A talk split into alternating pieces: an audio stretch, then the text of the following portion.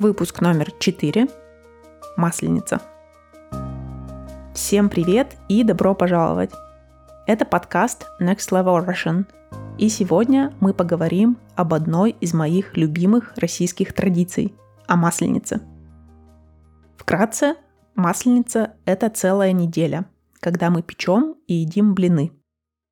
Но на самом деле исторически эта неделя включала в себя гораздо больше – Сегодня я расскажу вам немного об истории праздника, о том, как празднуется Масленица в наши дни и какую роль она занимает в моей жизни. Поехали!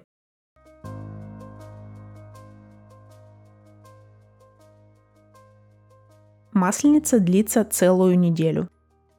Это неделя перед Великим постом. Великий пост в православных христианских традициях это время, когда нельзя есть мясо, когда нельзя развлекаться, когда нужно себя во многом ограничивать. Пост длится около 7 недель, и после него наступает Пасха. Так вот, Масленица – это целая неделя до Великого Поста. В католическом христианстве тоже есть празднование перед началом Великого Поста. Например, праздник Мардигра. В наши дни Многие ассоциируют масленицу только с блинами. Русские блины очень похожи на французские крепы – crepes. Рецепт только немного отличается. По сути, это такая же круглая лепешка, изготовленная из жидкого теста на сковороде. Мы иногда говорим блины, а иногда говорим блинчики. Это по сути то же самое. В старину же в крестьянских традициях Каждый день масленичной недели имел какой-то свой смысл. Люди ходили в гости к своим родственникам в определенные дни. Например, по средам зять приходил к теще в гости.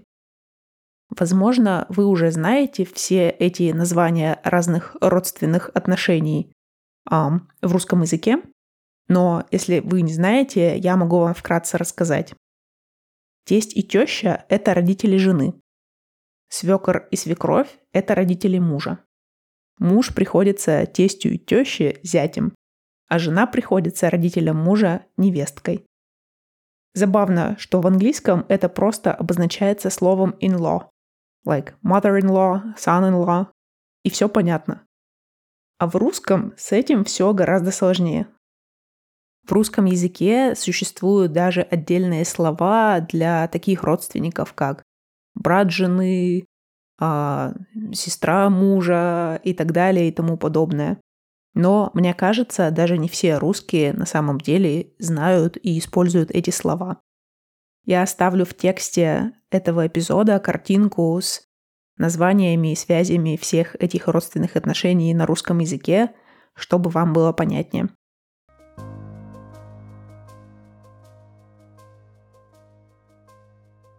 Так вот, Раньше вся масленичная неделя была расписана походами в гости к различным родственникам. Ну, в настоящее время, я думаю, никто этого не придерживается. И в какой день кому кто ходил раньше в гости, я сама узнала только из Википедии. Однако существует такая фраза, как «к теще на блины». Она до сих пор на слуху, и она идет от этих старых традиций. Еще одна традиция, которая сохранилась до наших дней, это прощенное воскресенье. Воскресенье, последний день Масленицы, назывался прощенным днем, когда все друг у друга просили прощения за все причиненные за год неприятности и обиды. Многие люди и сейчас это делают. На Масленицу также устраивались всякие народные развлечения. Гуляния, кулачные бои, катание на санях. Кульминацией было сжигание чучела масленицы, которое означало уход зимы и встречу весны и нового урожайного сезона. Я оставлю парочку картинок празднования Масленицы в старину в тексте этого, этого эпизода. В наше время народные гуляния также существуют, однако я никогда не принимала в них участие, и, на мой взгляд, в них участвует довольно мало людей.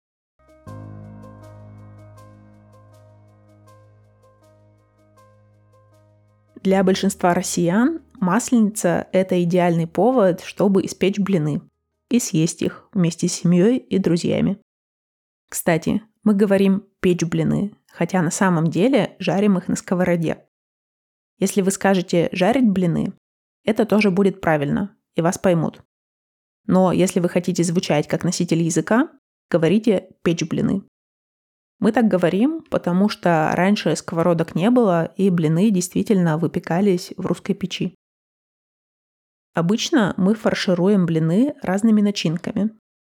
Фаршировать – это значит наполнять что-то начинкой. Например, вы можете видеть рецепты, например, фаршированные перцы или фаршированная курица.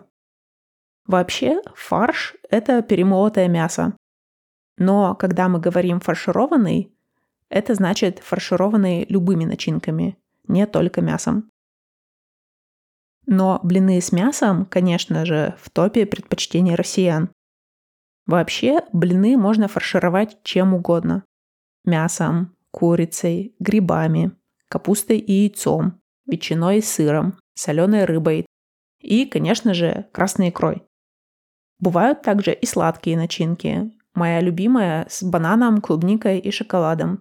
Бывают блины с яблоками и корицей. А еще, конечно же, блины можно есть просто так. Либо с маслом, либо со сметаной, медом, вареньем, сгущенкой и так далее. Сгущенка – это сгущенное молоко, condensed milk. А одно из любимых сладостей из детства. Отлично подходит к блинчикам.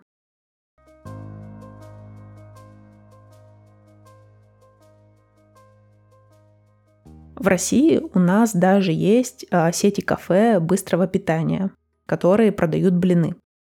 Самая известная и большая сеть из таких – это Теремок.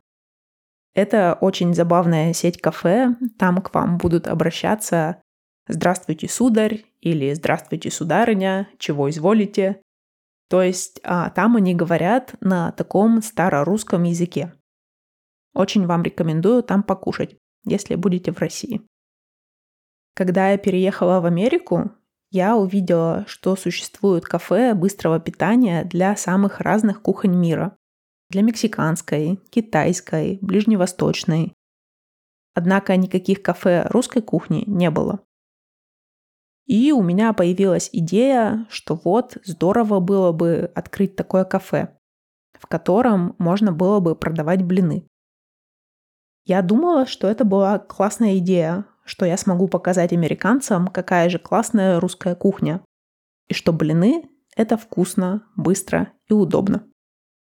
Но однажды на Масленицу мы решили собрать друзей, напечь блинов и наготовить разных начинок. Нас было 6 человек, и я приготовила около 60 блинов и параллельно готовила начинки. Мой муж помогал мне немного, но основная часть готовки была на мне. Самая тяжелая часть – это именно печь блины. Потому что сначала их надо пожарить на одной стороне, перевернуть, пожарить на другой, потом снять со сковороды и переложить в общую стопку готовых блинов. Я пекла их одновременно на двух сковородках, поэтому, по сути, стояла у плиты больше часа. Я очень тогда устала, у меня горело лицо, болела спина, и я подумала, что нафиг это кафе, что я не смогу печь блины весь день. Нафиг — это сленговое выражение, которое примерно переводится с английского как screw that. Но все равно это было нашей хорошей традицией, и каждый год мы устраивали такую блинную вечеринку. Обычно с блинами мы пьем чай. Очень много чая как минимум две кружки, а то и три.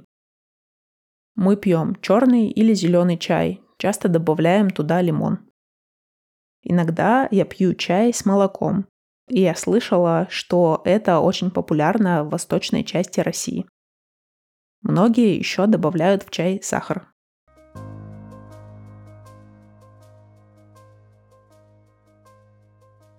В прошлом году я решила отпраздновать Масленицу у себя на работе.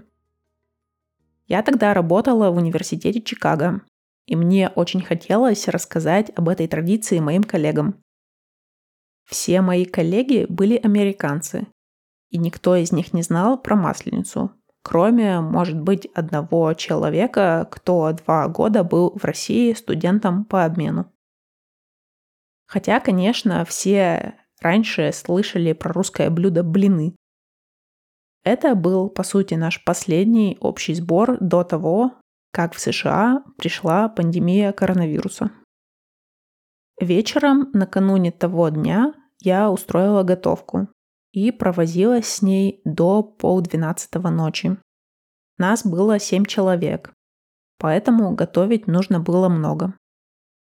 На тот момент я уже перестала есть мясо, но мне все равно захотелось отдать дань традициям. Поэтому вместо блинчиков с мясом я сделала начинку из Beyond Meat растительного мяса и из горохового протеина. Другие блинчики были с луком и грибами в сметане, с капустой и яйцом, с карамелизированными яблоками и корицей. Еще оставалось где-то полтора десятка незавернутых блинов, с которыми можно было есть что угодно. Из добавок были сметана, арахисовая паста, мед и клубника с бананами. Я тогда так закрутилась, что забыла сфотографировать стол. Теперь об этом немного жалею, потому что он выглядел весьма круто. За полчаса до ланча я начала готовиться. Накрывать все на стол, разогревать блинчики, заваривать чай. Когда мы все расселись по своим местам, я рассказала коллегам историю масленицы и как мы ее отмечаем в России. Самыми популярными начинками для блинов оказались яблочная и грибная. К моему удивлению, капуста с яйцом тоже многим понравилась. А вот к Beyond Meat почти никто не притронулся. Видимо, у мясоедов такое не пользуется должным уважением. Еще я заметила, что все едва ли выпили по одной чашке чая, когда я себе уже наливала третью. Еще я забыла всем сказать, что в чай нужно добавлять лимон. По-моему, так вкуснее. Но все равно, кажется, всем все понравилось, и я услышала очень много комплиментов и благодарностей в свой адрес.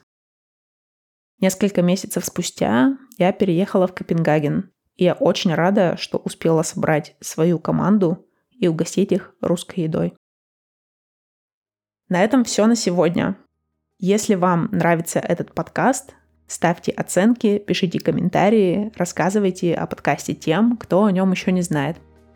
Этим вы очень поможете развитию проекта, и это придаст мне огромную мотивацию продолжать. Спасибо вам огромное, что дослушали до конца. Увидимся через неделю. Пока.